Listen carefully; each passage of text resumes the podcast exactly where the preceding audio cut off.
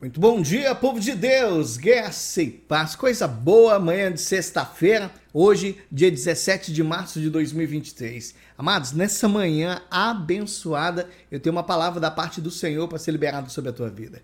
Evangelho de João, capítulo 6, do versículo 66 ao versículo 68. Amados, olha que palavra poderosa.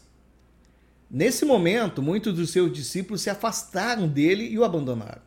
Então Jesus se voltou para os doze e perguntou: Vocês também vão embora? Simão Pedro respondeu: Senhor, para quem iremos? O Senhor tem as palavras de vida eterna. Meu Deus, amado, eu acho muito poderoso. Essa versão que eu acabei de ler para você é a versão NVT. Amados, os discípulos ali, eles alegando que eles não conseguiam entender e também não concordavam com que Jesus estava dizendo e a forma que Jesus estava ensinando, muitos discípulos de Jesus abandonaram ele. Então, Jesus vendo aquela quantidade de pessoas que desistiram dele ali naquele momento, Jesus pergunta para os doze: E vocês? Quer ir embora também? Pode ir. E Pedro, amados, Pedro deu uma resposta perfeita, que representa aquilo que eu e você pensamos sobre estar com Jesus. Senhor, para onde iremos? Pois só tu tens as palavras de vida eterna. Amados, eu não sei você, mas eu acho esse relato muito poderoso. Quando nós passamos pela experiência maravilhosa de ter um real encontro com Cristo, qual que é a maior certeza que a gente tem? É que a gente jamais vai se separar dele. Amados, o que pode ser mais importante, mais precioso do que Jesus? Nada. Ninguém é mais importante do que Jesus. Sabe, eu fico observando que muitas pessoas começam a caminhada com Cristo e eles abandonam Jesus, sabe? E esses discípulos fizeram a mesma coisa. Eles trocaram Jesus por qualquer outra coisa, por qualquer outra pessoa. Eles não compreenderam de fato o real valor de Cristo ali. Da mesma forma que muitas pessoas fazem nos dias de hoje.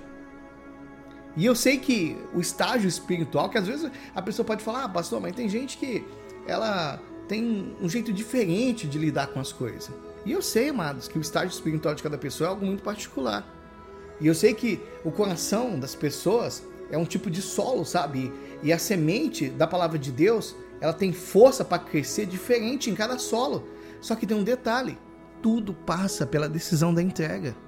A pessoa tem que se entregar. A pessoa tem que se doar.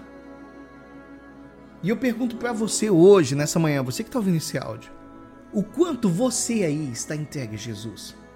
Porque a gente precisa saber diferenciar a vida com Deus de religiosidade. Tem gente que está vivendo uma vida religiosa achando que está vivendo uma vida com Deus e não está.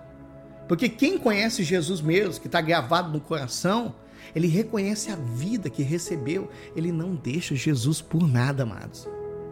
E Jesus, hoje, nessa manhã, ele traz um convite para você aí, aonde esse áudio está chegando.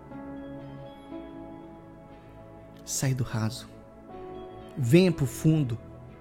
Porque Jesus ele tem muita vida para oferecer aqui na terra e na eternidade. Então tá na hora da gente não perder mais tempo. Tá na hora da gente ir para águas profundas, reconhecendo o valor real de Jesus.